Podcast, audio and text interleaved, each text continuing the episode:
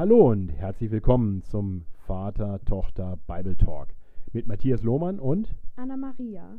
Hallo Anna-Maria. Wir wollen heute reden über das Buch Hiob, ein wirklich schwieriges Buch, das wir in dieser Woche beendet haben. Wir haben das gelesen im Rahmen unseres Bibelplans und heute wollen wir einfach nochmal zurückschauen auf das, was wir in den letzten Tagen und Wochen gelesen haben. Das Buch Hiob hat wirklich eine seltsame Geschichte. Ähm, worum geht es in diesem Buch? Was hast du da so mitgenommen? Also ich habe als erstes einfach mitgenommen, dass Leid nicht die direkte Konsequenz zu Sünde sein muss. Genau, denn wer leidet in diesem Buch? Hiob. Und warum leidet Hiob? Wir erfahren das am Anfang in diesem Prolog, vielleicht erinnerst du dich, was passiert da? Ja, also Satan unterstellt, dass Hiob einfach nur Gott preist und lobt, weil es ihm so gut geht. Und deshalb möchte er, dass es ihm dann nicht mehr so gut geht. Genau, Satan sagt zu Gott, gib mir doch die Gelegenheit, äh, Hiob alles wegzunehmen. Und dann werden wir ja sehen, ob er dich noch anbetet. Und dann tut er genau das. Nicht? Er tötet die Kinder von Hiob, er lässt all seinen Reichtum verloren gehen. Und Hiob nimmt das aus Gottes Hand und sagt die Worte, der Herz gegeben, der Herz genommen, gepriesen sei der Herr. Das heißt, er betet Gott weiter an. Äh, eine große Niederlage für Satan, der sich das ja anders vorgestellt hatte. Und, was passiert dann? Hat Satan noch Widerrede gegen Gott? Ja, also er sagt, ja, aber seine Gesundheit hat er ja noch, ihm geht es ja gut. Also möchte er seine Gesundheit wegnehmen und machen, dass er krank wird. Das ist eigentlich schon ziemlich erstaunlich. Ne? Also ich weiß nicht, wie es dir ginge, aber wenn man dir, ähm, selbst wenn du gesund wärst, alles andere nehmen würdest, wäre nicht so einfach zu sagen, gepriesen sei der Herr, oder? Ja, also ich kann das nicht. Ich weiß auch nicht, ob ich das könne. Also Hiob ist schon wirklich ein, ein sehr, sehr bemerkenswerter Mann. So, und dann äh, bekommt der Satan tatsächlich von Gott die Erlaubnis, ihm auch die Gesundheit zu nehmen, aber er muss ihn am Leben lassen. Und dann ist er schwer krank, alles ist weg. Und wie sieht Hiobs Frau das? Ist die noch treu an seiner Seite? Nicht wirklich. Er lacht ihn darüber aus, dass er immer noch Gott preist und tadelt ihn und schimpft ihn und sagt doch, ach, du kannst doch gleich sterben, gib doch das auf mit Gott. Ja, genau. Das heißt, Hiobs Frau ist eigentlich so, wie wir vielleicht auch fast wären, äh, wenn Gott uns nicht in dem Moment ganz starken Glauben schenkt. Nicht? Sie ist frustriert, sie ist verzweifelt in all dem Leid und sagt, das hat doch alles keinen Sinn mehr. Und versteht ihren Mann nicht, der immer noch treu an Gott festhält. Und dann geschieht etwas, was eigentlich ganz schön ist. Hier bekommt Besuch. Wer kommt zu ihm? Seine drei Freunde. Ja, und die setzen sich zu ihm und sitzen einfach still neben ihm. Und was müssen sie mit anhören? Wie Hiob äh, gegen Gott protestiert. Er fragt Gott, wieso er das alles zulässt. Ja, denn Hiob unterstellt, dass Leid eigentlich nur dann passieren dürfte, wenn man gerecht ist, äh, wenn man ungerecht ist. Genau, wenn man ungerecht ist, wenn man was Böses getan hat. Das heißt, in Hiobs Vorstellung äh, ist es eigentlich so, entweder bin ich böse und dann hat Gott das Recht, mich zu, gestrafen, zu bestrafen, oder ich bin eigentlich ein ganz guter Mensch und dann müsste Gott mich segnen. Und Hiob hat immer gedacht, er ist eigentlich jemand, der Gott ehrt, der für Gott lebt hat deswegen auch verstanden, dass Gott ihn gesegnet hat mit all dem Reichtum, mit all den guten Dingen und er versteht sein Leid jetzt überhaupt nicht. Und so klagt er Gott an. Ist nachvollziehbar, oder? Ja. Äh, ich glaube, wir, wir kennen das auch, dass vielleicht wir selber oder auch andere Menschen, wenn sie durch schwere Zeiten gehen, solche Fragen stellen, oder? Ja. Also von daher ist dieses Buch ist eigentlich wunderbar realistisch. Nicht? Was, was Hiob sagt, das klingt so ein bisschen nach Depression. Und ich glaube, wir können aus diesem Buch ganz viel lernen, auch wie wir mit Menschen umgehen können und wie wir nicht mit Menschen umgehen sollten, die durch schwere Zeiten gehen. Äh, Hiobs Freunde hören das jetzt alles und was machen die dann eigentlich? Ja, sie spotten über ihn, sie sagen, dass er doch irgendwas falsch gemacht haben muss, weil das ja für sie die klare Konsequenz ist. Ja, das heißt, die Freunde haben eigentlich das gleiche Denken wie Hiob, dass wenn Gott ein gerechter Gott ist, und davon sind sie überzeugt, ähm, wenn Menschen dann Leid erleben, dass das letztendlich dann Strafe von Gott sein muss. Das heißt, sie unterstellen, Hiob muss irgendwas getan haben. Und sie rufen Hiob auf, Buße zu tun. Ähm, ist eigentlich grausam. Ne? Da sitzt der Hiob, hat nichts Böses getan und die Freunde sagen ihm die ganze Zeit, ja, das ist doch nur, weil du gesündigt hast, jetzt gib doch deine Sünde endlich zu. Wäre schlimm, wenn wir mit Menschen so umgehen, die leiden, oder? Ja.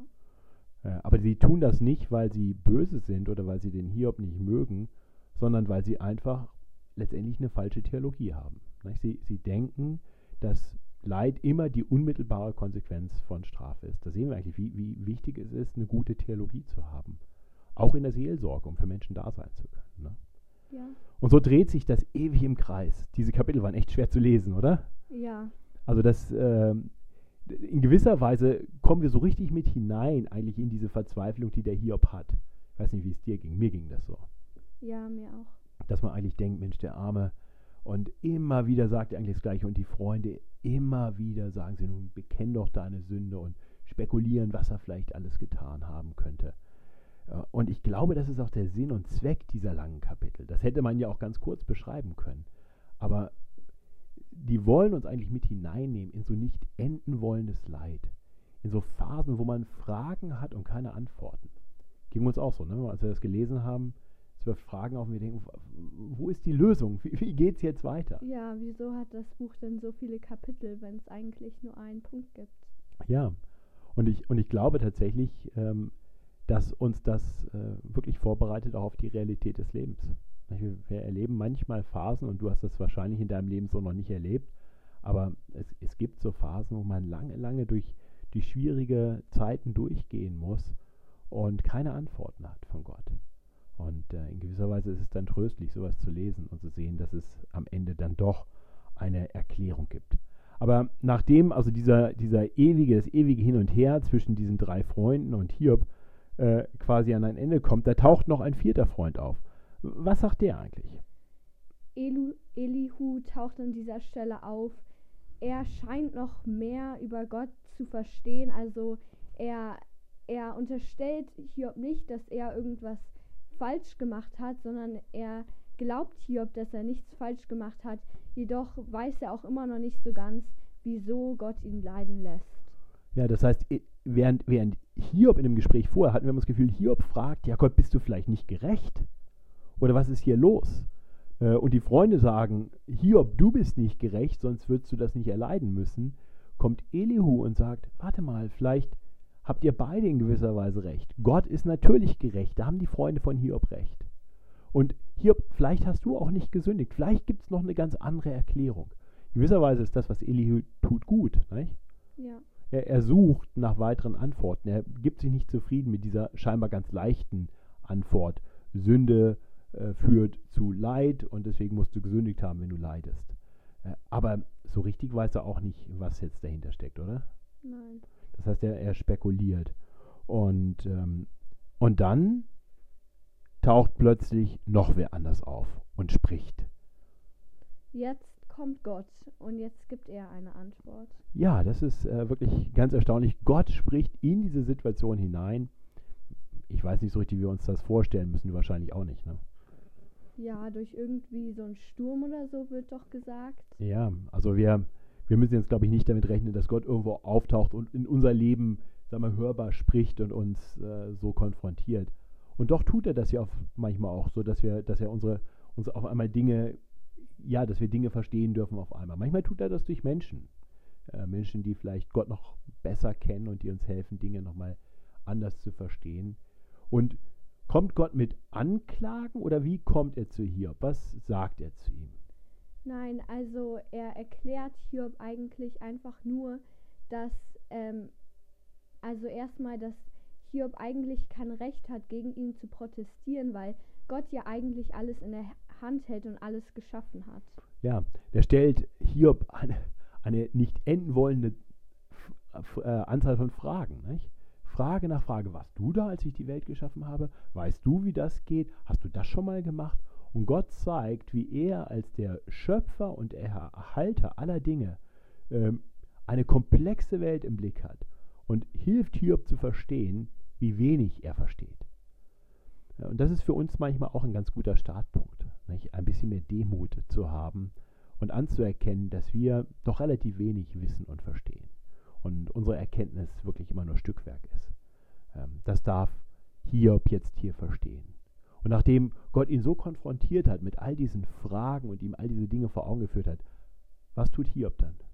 Er bereut, dass er gegen Gott protestiert hat. Er erkennt Gottes ähm, Heiligkeit an. Er erkennt, dass er eigentlich gar kein Recht auf diesen Protest hatte. Genau. Er erkennt an, dass Gott Gott ist und er nicht und dass er ganz vieles selber noch gar nicht verstehen kann. Und so kommt er wirklich in die Position angemessener Demut. Und doch wird deutlich, dass Hiob in all dem was nicht getan hat, sagt Gott. Hast du das gehört? Er hat nicht gesündigt. Hiob hat in all dem nicht gesündigt. Das heißt, wenngleich Hiob nicht recht hatte mit vielem, was er gesagt hat, war es aus Gottes Sicht keine Sünde, dass er viele Fragen an Gott gestellt hat. Das darf uns Mut machen, oder? Ja. Das heißt, wenn wir Dinge nicht verstehen, dürfen wir in unserer Verzweiflung, in unserer Not einfach auch mal zu Gott schreien? Ja. Ja, das dürfen wir. Und das will Gott sogar von uns. Das ist das, was, was hier äh, lobend letztendlich erwähnt wird. Hiob tut das Richtige in seiner Not. Er wendet sich nicht von Gott ab, sondern er wendet sich Gott zu. Er bringt seinen Leiden, er bringt seine Fragen zu Gott. Und er schreit sie Gott entgegen. Das hält Gott aus. Ne? Und das ist schön zu sehen. Ich denke, das darf uns auch ein Vorbild sein, dass wir mit unserer Not auch immer zu Gott kommen können, mit unseren Fragen. Und wir müssen keine Angst haben, dass Gott dann genervt ist oder dass Gott sauer ist, dass wir Fragen haben oder dass wir auch mal Leid vor ihm bringen. Gott kennt uns mit unseren Gefühlen, mit unseren Nöten und er freut sich, wenn wir als seine Kinder zu ihm kommen. Und das tut Hiob und dafür wird er gelobt. Äh, wer wird nicht gelobt von Gott? Die drei Freunde. Ja, und dann sagt er zu Hiob, was soll er dann tun? Er soll für seine Freunde eintreten. Nicht? Er soll quasi für seine Freunde beten. Ähm, Hiob wird jetzt quasi zu demjenigen, der äh, aus, aus Gottes Position heraus äh, beziehungsweise in die Stelle seiner Freunde treten soll und für sie eintreten soll vor Gott. Und die Freunde müssen anerkennen, sie sind eigentlich abhängig davon, dass Hiob sie jetzt äh, in gewisser Weise beschützt, dass er ihnen jetzt Gnade zukommen lässt. Äh, da dreht sich die Situation wirklich äh, erstaunlich um. Und doch ist das Buch an dieser Stelle noch nicht vorbei. Denn was folgt auf all das Leid, das Hiob erlebt hat? Ja, also im letzten Kapitel schenkt Gott ihm dann nochmal eine Familie. Er schenkt ihm mehr Reichtum als davor. Das heißt, auf sein Leiden folgt Herrlichkeit. Erinnert dich das an irgendwas in der Bibel? Dass nach Zeiten von Leid und Verzweiflung wieder Hoffnung entsteht? Jesu Auferstehung. Ja. Nicht, war das nicht auch bei Jesus so, der durch die Tiefen des Leidens gehen musste, hin zur Herrlichkeit? Und wie ist das eigentlich bei uns? Wird unser Leiden, wenn wir hier auf Erden leiden, auch manche Menschen leiden ja schon wirklich schlimm, wird das ein Ende haben?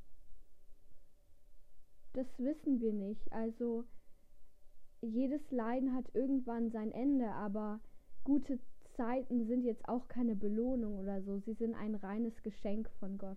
Mhm. Und kriegt dieses Geschenk jeder, der auf Gott vertraut? Ja. Ja, natürlich. Denn eines Tages werden wir diese Welt verlassen und in die Herrlichkeit Gottes einziehen, nicht wahr?